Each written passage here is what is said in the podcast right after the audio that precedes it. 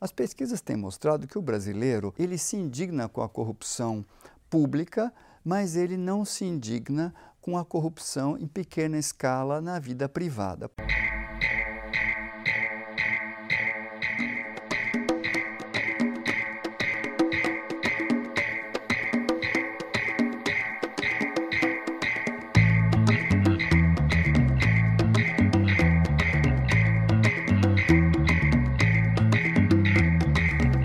Atrás se falava em bandidos, um tempo atrás se falava em solução, um tempo atrás se falava em progressão, um tempo atrás que eu via televisão.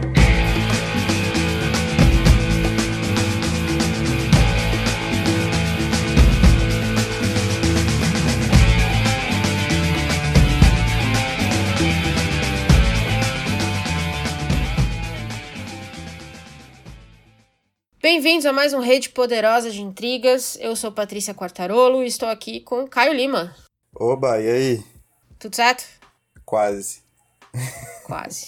É assim, eu vou ser sincera, esse é mais um episódio da nossa série é, de discussão sobre o livro sobre o autoritarismo brasileiro, da Lilia Moritz Schwartz, que saiu pela Companhia das Letras. Esse aqui é pra gente falar do capítulo 4, intitulado Corrupção. Se bem que eu não sei porque que a gente tá passando por isso, já que a corrupção acabou. The Mamata is acabou. Então, mas vamos falar. Que ela pôs aqui no livro, vamos falar. Mas estamos livres, né? Eu diria que estamos liberados. É, né? Apesar da querência, a gente ainda não voltou para uma ditadura, eu acho. Talvez estejamos no meio do caminho, mas. É, e a corrupção já é muito menor do que foi, graças a Deus, quando o PT inventou a corrupção. Então acho que a gente tá conseguindo aí caminhar com muita ironia. Sim, eu acho que estamos no meio de um governo de bravos. Graças a Deus. Graças a Deus. Quero o que faltava. Exatamente. Corrupção. Corrupção. Caio Lima. Eu só consigo Por onde, rir. por onde a gente começa?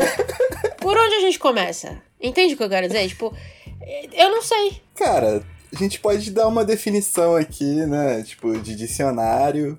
Falar que a corrupção é uma prática que deteriora ou decompõe alguma coisa, o que a própria Lilia assume né, como uma definição didática no livro. A gente pode falar que a corrupção existe desde que o Brasil é uma colônia, que Peraí, governo... peraí. Peraí, você tá dizendo aqui então. Você e a Lilia disseram aqui que não foi então inventado pelo PT, vocês têm certeza? É, cara, Eu tô confusa. Meu Deus, eu tô chocadíssima agora. Esse, esse capítulo inteiro pra mim foi um choque, entende? Foi um choque. É porque aí seu mundo veio abaixo, né, cara? Tipo, tudo aquilo que você acreditava, pá! Tudo que eu li no Twitter, cara. Tudo que eu li no Twitter, a Lilia meio que destruiu, assim, cinco páginas, entendeu? Eu fiquei meio mal. Eu bloqueei muita gente no WhatsApp depois desse livro. É, eu entendo. Eu entendo porque foi a minha sensação também. Mas todo mundo sabe o que é corrupção. Podemos partir desse ponto?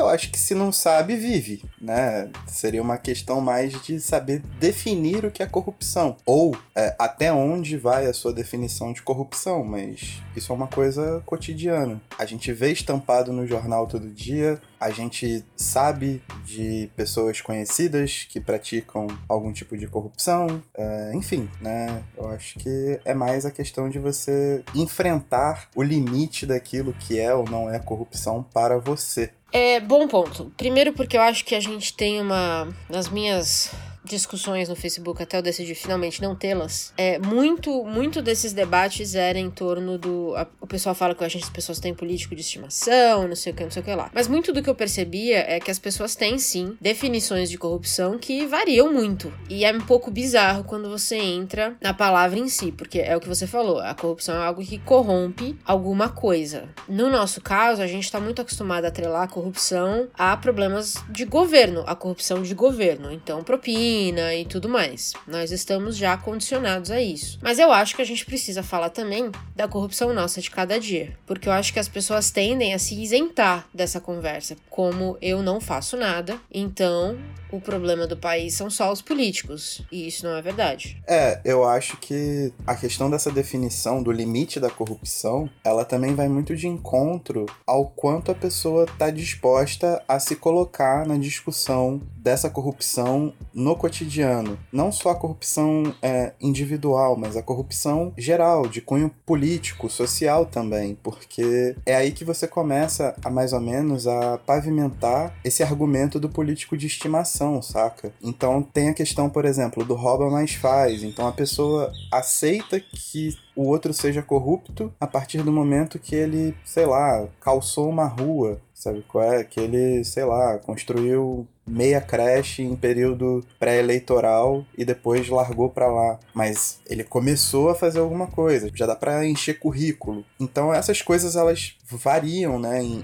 no âmbito é, social geral, no âmbito de um município, de um estado, de um país, mas quem elege essas pessoas e quem está ali disseminando essas ideias são indivíduos, são cabeças solas, solitárias, e elas aceitam esse tipo de corrupção. É muito bom a gente começar a pensar é, também nessa macropolítica, né, nesse sistema todo, como vindo da, da nossa indignação por posturas corruptas, nossa indignação pessoal. Eu acho que é um bom ponto para a gente começar a pensar sobre isso, saca? Eu concordo, mas meu ponto é assim: todo mundo que eu conheço fica indignado com a corrupção política. Todo mundo. Eu não conheço uma pessoa que, mesmo rouba mais faz, não acha um absurdo. Apesar de justificar, é, ainda assim, acha um absurdo. A minha questão é: essas mesmas pessoas fazem coisas no dia a dia que podem ser consideradas corrupção, mas elas não veem dessa maneira. Por quê? Então, eu vou te dar um exemplo claro que eu já tive. Essa conversa eu tive com um cara que trabalhou comigo numa outra empresa, onde ele postou assim que o amigo dele tem uma loja num centro aqui de São Paulo, um centro de lojinhas de São Paulo, aquelas lojinhas de rua, e ele paga pra polícia um valor todo mês para proteção da loja, que é o, como é assim que ele é assim que ele explica o que ele faz. Aí eu postei, bom, seu amigo é corrupto. E aí a resposta dele foi, mas ele tem que fazer isso. Eu falei, mas ele é corrupto. Então, o que a gente não faz é dar o nome aos bois. Você tem uma carteirinha de estudante depois de você 10 anos depois de você ter se formado para pagar meia entrada no cinema, você é corrupto. Você chega no trabalho 7 horas da manhã, bate o ponto, vai tomar café por uma hora e meia e volta às 8 e meia para começar a trabalhar, você é corrupto, certo? Então, eu acho que falta na nossa nossa sociedade entender que a gente tem que dar o um nome às coisas. Se você está fazendo algo errado, se você usa o Waze para burlar a inspeção da polícia porque você encheu a cara quando a lei diz que você não deve, você é corrupto. E eu acho que falta muito essa conversa, entende? De corrupto são os outros, corrupto é só quem lesa o Estado. Mas existem várias maneiras de lesar o Estado. Existem várias maneiras, várias maneiras da gente lesar uns aos outros. Porque o preço do cinema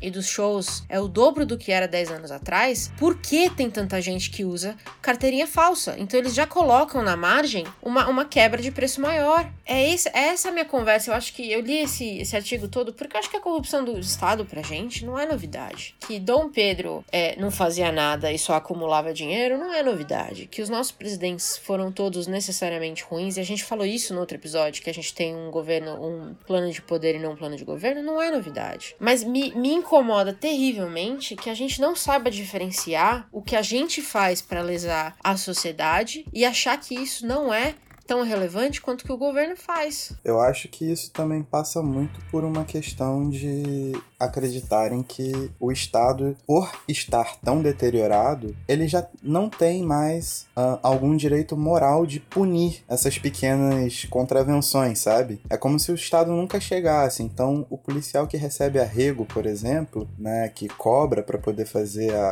a, a, segurança de uma determinada rua, de um determinado quarteirão, ele, ele está tipo, ele sabe que está fora da lei, mas ao que me parece, essa postura do cara que burla Blitz, de todas essas pequenas corrupções do cotidiano, me vem de um sentido que esses corruptores, esses corruptos, eles não se veem moralmente ligados a um Estado que é muito, muito mais corrupto que eles. É a mesma coisa de você falar, tipo, ah, se ele fez, eu também posso fazer. Só que o meu aqui, ó, é bem pequenininho, pode crer? Então por que, que o cara vai se preocupar comigo quando ele acha num apartamento uma mala com 51 milhões de reais em espécie de propina? Eu tô aqui só pegando meu arrego porque meu salário de policial não, não sustenta minha família direito durante o mês. Eu também quero tirar um lazer, eu também quero viajar e tal, sabe? Então eu acho que é muito essa, essa condição moral do Estado. O Estado já perdeu muito disso e isso foi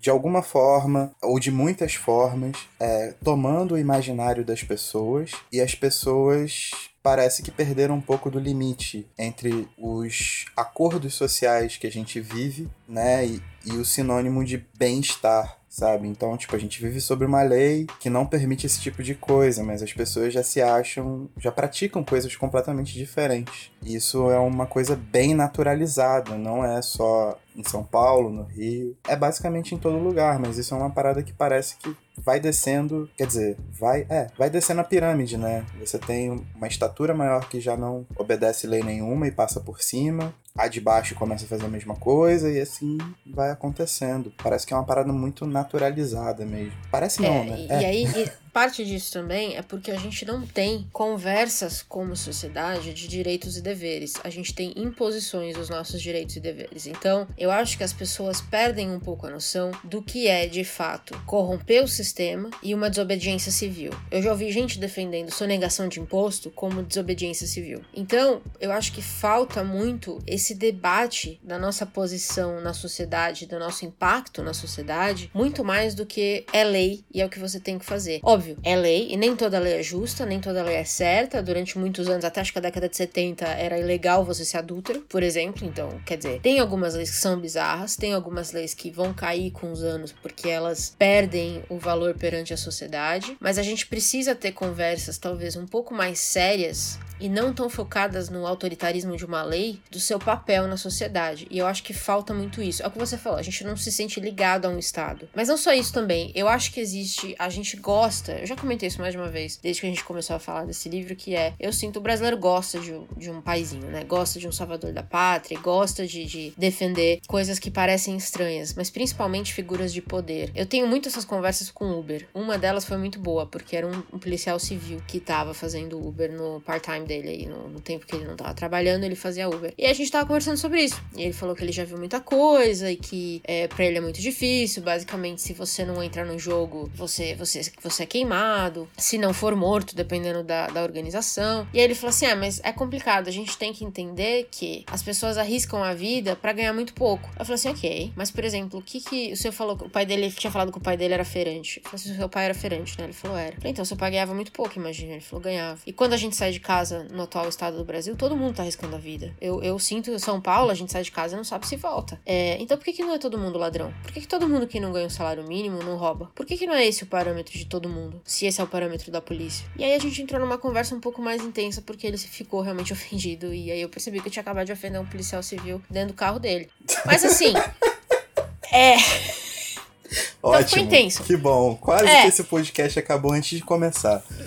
Exato, mas assim, você entende meu ponto? É, a gente não faz, a, gente não usa os mesmos parâmetros pra todo mundo. É, o- não é que não é só que a linha moral sumiu, é que a gente perdeu de vista que no final das contas não existe essas figuras de poder que a gente enaltece. Elas trabalham pra gente. Eu acho que existe. E aí a gente pode retomar os programas anteriores, né, cara? A questão do mandonismo, do patrimonialismo, a, a necessidade de você criar e conjugar figuras que te empoderem de maneira a que o Estado e a sociedade civil reconheçam o seu poder. Tudo isso é uma construção, saca? E tudo isso, quando você passa pelas mudanças que o país passou, porque ele sai de uma colônia para um império, para uma república, e aí ele tem quase uma um flerte fatal com o autoritarismo e depois ele surge aí vem um período de ditadura e agora a gente está num período democrático. Mas são muitas mudanças e essas membranas assim né esses períodos eles vão se aglomerando e as coisas vão ficando cada vez mais é, nebulosas sabe? As práticas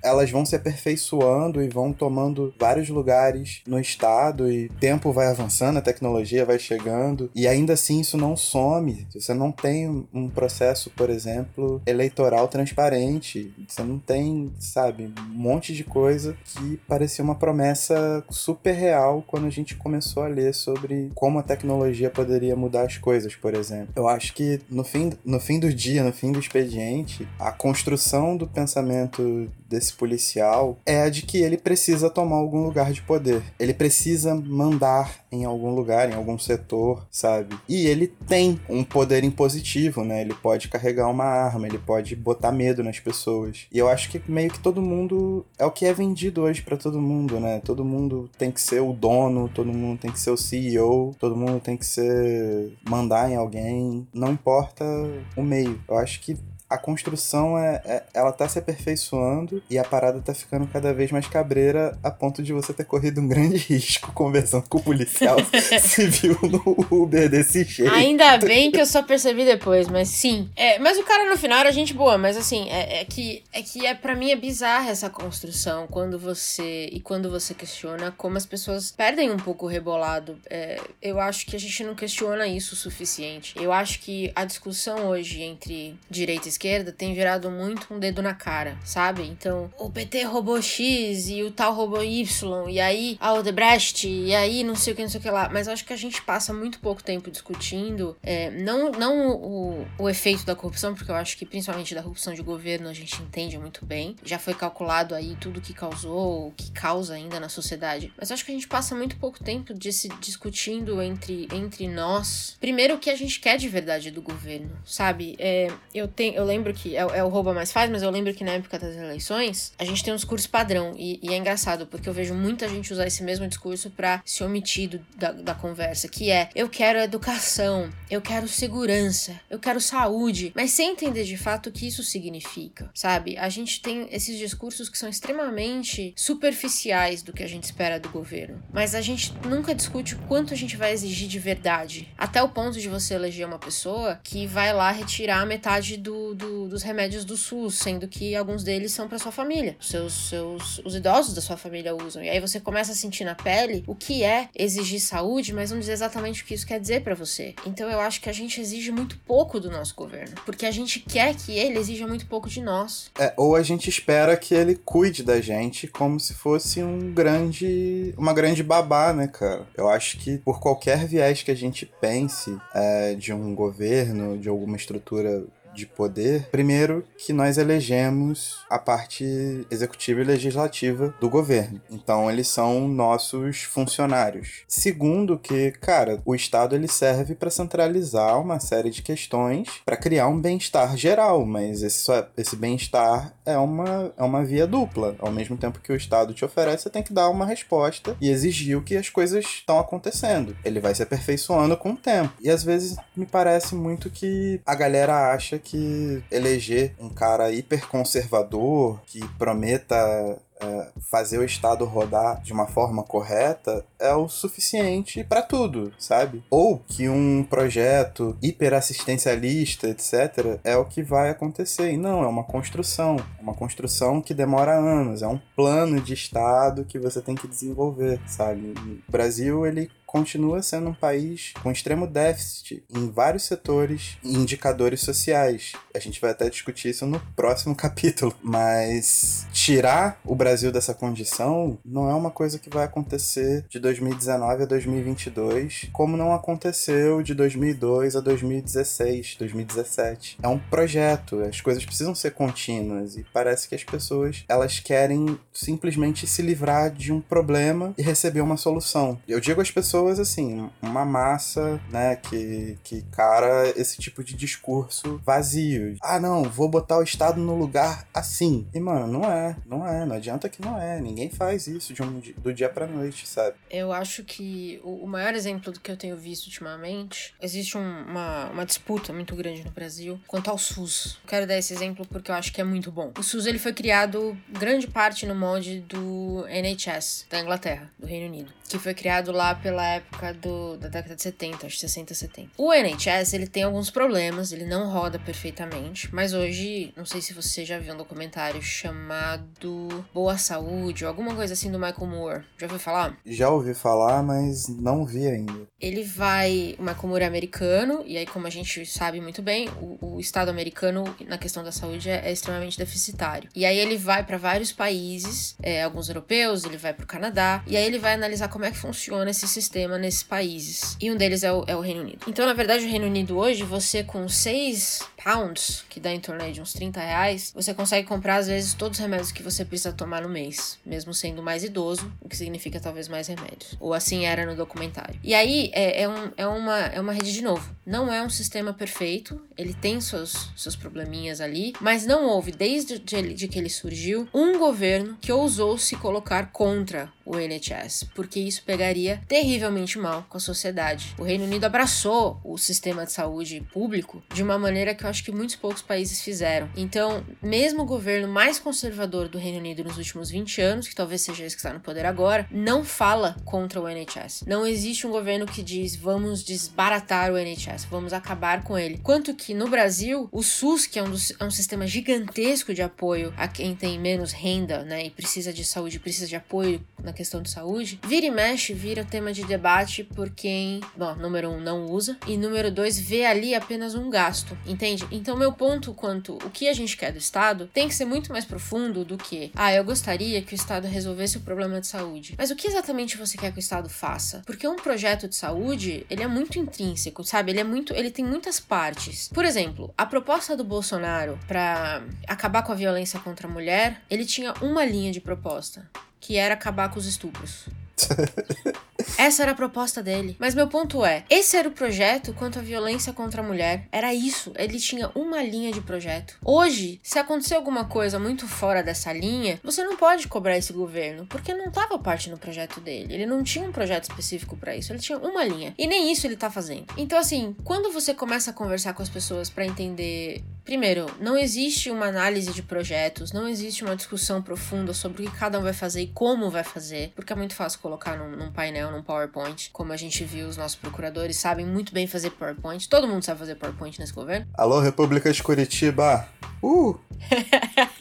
Faz um PowerPoint pra nós. E assim, é muito foda. A gente não tem essa conversa de legal, mas o que que a gente quer desse povo? Por que que a gente tem esse governo? Por que que o SUS funciona assim hoje? E o que que a gente quer que ele faça no futuro? E aí tudo isso causa o que aconteceu com os mais médicos. Uma hora a gente apoia, uma hora a gente odeia. Isso não existe num país sério. Você não pode trazer toda essa gente para ajudar quem precisa e de repente virar as costas porque eles são cubanos ou venezuelanos ou de onde quer que seja. E cara, um governo, por mais ideológico que ele seja, ou por mais que ele esteja voltado à direita ou à esquerda, ele tem que trabalhar com dados. Ele tem que trabalhar com um mínimo de sustentação argumentativa. Eu não posso chegar e soltar como parlamentar, presidente, qualquer coisa, que um programa Mais Médicos era um bando de guerrilheiros cubanos no Brasil. Mano, isso é um ultraje à inteligência de qualquer um. E aí viu-se depois que quando eles abriram um programa para médicos brasileiros, as vagas não foram preenchidas, porque a classe médica não quer sujar as mãos e ir pro sertão do Nordeste, pro meio da floresta amazônica amazônica, ficar no meio do Pantanal. Eles não querem fazer isso, entendeu? Por isso que o Mais Médicos existia e precisava. É assustador. E, detalhe, o Mais Médicos não foi uma invenção do PT. Não, não o foi. José Serra, quando ele foi, o vampirão, quando ele foi ministro da Saúde, a gente teve. É sério, tá mal. A gente teve um, um, um, uma coisa similar, entendeu? Então, assim, as pessoas não sabem a história de 30 anos atrás. É desesperador. Exatamente. É, eu quero tocar em outro ponto também, que é o seguinte: muitas vezes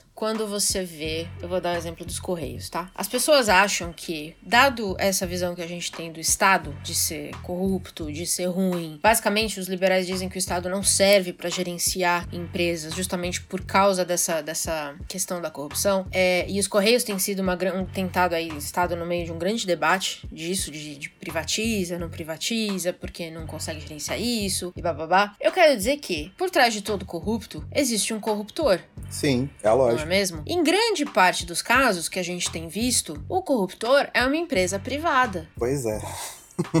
então, como Sherlock Holmes do cacete, você privatiza tudo, vai minimizar a corrupção? Eu gostaria muito de ter essa conversa. Você tem uma resposta para isso, Caio? Você quer que eu fale a resposta, tipo, que eu gostaria de dar? Pode entregar, pode entregar.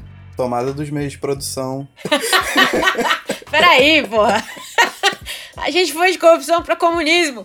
Peraí. Não, porque aí a gente. Só num processo revolucionário que eu vejo isso acontecendo de maneira a findar com a corrupção. Mas o que eu quero dizer é assim: o liberal agora votou no novo, né? Porque incrível. Ele acha que privatizar tudo vai diminuir a corrupção. Mas não é verdade. A relação entre grandes empresários e donos do meio de produção, não tô falando de você que tá vendendo paleta mexicana até hoje achando que vai dar certo. Tô falando de um dono de meio de produção, alguém que produz energia, alguém que produz comida, alguém que produz, sabe, coisas. Paleta mexicana. alguém que produz coisas realmente importantes para a sociedade. Até porque já tinha o, o Frutili da Kibon e custa 1,99. Tá feito já. Eu não sei porque que o povo quis. Frutili até hoje é um dos melhores sorvetes da história de sorvetes. Mas a questão é que esses caras, esses figurões, eles têm uma relação com esses atores estatais que é muito promíscua. E a gente viu isso nas últimas investigações que tivemos, né? A Lava Jato acabou com os maiores conglomerados de engenharia do país. Por quê? Porque o governo favoreceu um cartel, virou um grande oligopólio, né, com apenas três empresas que subsidiavam todas as outras microempresas, num esquema de corrupção gigantesco. Então, como é que você fala que privatizando as coisas vai dar tudo certo se os caras que tinham todo o aparato para fazer a infraestrutura do país eram corruptos igual catiço? Exatamente. Se alguém tá pedindo dinheiro, alguém tem que pagar. E eu acho que as pessoas esquecem desse lado, que é por trás de todo corrupto tem um corrupto e a iniciativa privada, em grande parte, grande parte da iniciativa privada que a gente vê hoje, como você falou, está por trás de alguns dos nossos maiores, alguns dos nossos maiores escândalos. Mas a gente tende a focar só na Petrobras. Mas peraí, é, não é só o governo que está pedindo dinheiro. Primeiro, por que que privatizando e automaticamente tirando um pouco dessa transparência, dependendo da empresa, você teria menos corrupção? Qual é a lógica? Porque nem toda empresa segue o mesmo processo de governança. Então nem todo mundo vai ser obrigado a oferecer algo, a deixar algo transparente nas redes sociais. Sabe quem é obrigado a deixar isso nas redes sociais transparente? O governo. Então, assim, do governo, a gente pode exigir isso. E assim, uma coisa que eu gostaria de falar é que desde os escândalos, quando estouraram, as empresas estatais às quais eu tenho algum tipo de contato, elas estão batendo recorde de produção e de lucro, mano. O quê? Sacou? Fake news. Não, não, não tirei essa do WhatsApp. São relatórios reais, tipo, de qualquer forma, isso não é divulgado na imprensa, com alguns motivos escusos, não sei porquê, mas as empresas estão batendo recorde atrás de recorde de produção, cara. É, então, tem isso, e tem o caso, o infame caso, por exemplo, da Sabesp, que é aquele processo meio a meio, que na época das, da seca aqui em São Paulo, Sabesp é hoje uma das maiores empresas de, de água do país. Na época da seca de São Paulo, você deve lembrar de como tava triste de ver os reservatórios, aumentou o preço e aí pagou o prêmio. Como é que eu, como uma, uma eleitora e uma pessoa que ficou sem água em São Paulo, vou poder chegar para uma empresa 100% privada e mandar eles tomar no cu? Eu não posso, entende? Eu não posso. É, aconteceu a mesma coisa nos Estados Unidos quando metade do, do sistema bancário do país caiu em 2008 com a bolha. Quando o governo deu a ajuda de custo para todos os bancos, o que, que eles fizeram? Pagaram os bônus. As pessoas estavam perdendo as casas e, e os bancos estavam pagando bônus milionários para os diretores. Por quê? Porque a empresa privada não é obrigada a nada só porque o governo deu dinheiro. Inclusive a caixa preta do BNDES, se alguém abrir um dia, vai mostrar muito disso, eu acredito. E cara, uma coisa que eu tava pensando aqui agora, a gente falou da, da Lava Jato, né? Mas veja como as coisas são, são completamente loucas nesse país. Isso é um dado que a própria Lília dá no livro, dizendo que o governo do PT, e realmente aconteceu, fortaleceu muito as instituições federais, né? Então a Polícia Federal foi muito fortalecida durante o governo PT. Nesse mesmo governo começou a sair enxofre de todos os lados. Então, tipo, é muito louco, né? Porque o PT fortaleceu uma instituição federal, o que tá muito certo. Eles têm que ter autonomia, tem que ter equipamento, tem que ter gente treinada, tem que trabalhar mesmo. Mas ao mesmo tempo, eles foram sendo pegos. Mas é o que acontece. Quando você fortalece as instituições públicas, o governo tem que. A transparência assume o problema. É aquela história. Minha, é, eu tinha uma, minha avó sempre falava isso. A luz do sol mata a bactéria. Acho que não todas as bactérias, mas vocês entenderam o que eu quero dizer. Então, assim, a transparência Assim, ela vai atuar da mesma maneira para todo mundo. Sim, mas eu digo assim, tipo, como é louco, né? Você tá investindo numa parada. Como é que você explica esse país? E os maiores escândalos de corrupção estão com seu nome por trás também. o Brasil é aquele meme do super do, do Homem-Aranha, que ele tira. Aí aí é ele mesmo, assim, aí ele fica chocado de ver ele mesmo fazendo coisa errada. O Brasil é esse meme para sempre. Desde sempre. Pois é, cara. É completamente bizarro, assim. É, enfim, esse capítulo no livro, ele é relativamente curto, porque não tem muito a dizer, né? Se bem que a gente aqui tá falando já faz um tempo, mas é mais de ódio. Porque a corrupção nesse país é meio clássica. Então ela, ela cobre alguns assuntos, ela fala da Lava Jato, ela fala do, da JBS, ela entra em dados muito atuais, eu diria, muito recentes do que a gente tem no país. Um problema que a gente, todo mundo conhece, mas todo mundo odeia, mas ninguém sabe resolver. Eu acho que se tem uma coisa que deve ficar marcada desse capítulo, que a gente discutiu no começo, é a ideia do que é corrupção pra gente, porque ser contra a corrupção ou lutar contra a corrupção não pode virar apenas uma conduta moralista, sacou? Ela tem que ser uma conduta cívica. E para ser uma conduta cívica, todos nós temos que estar de pleno conhecimento das nossas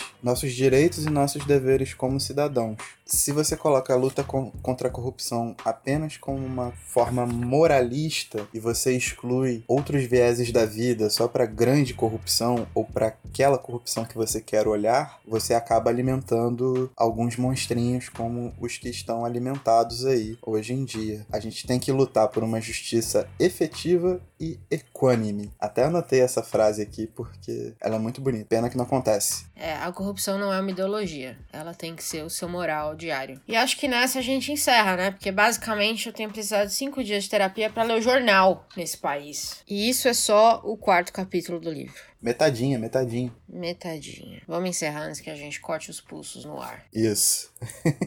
e tchau. Tchau.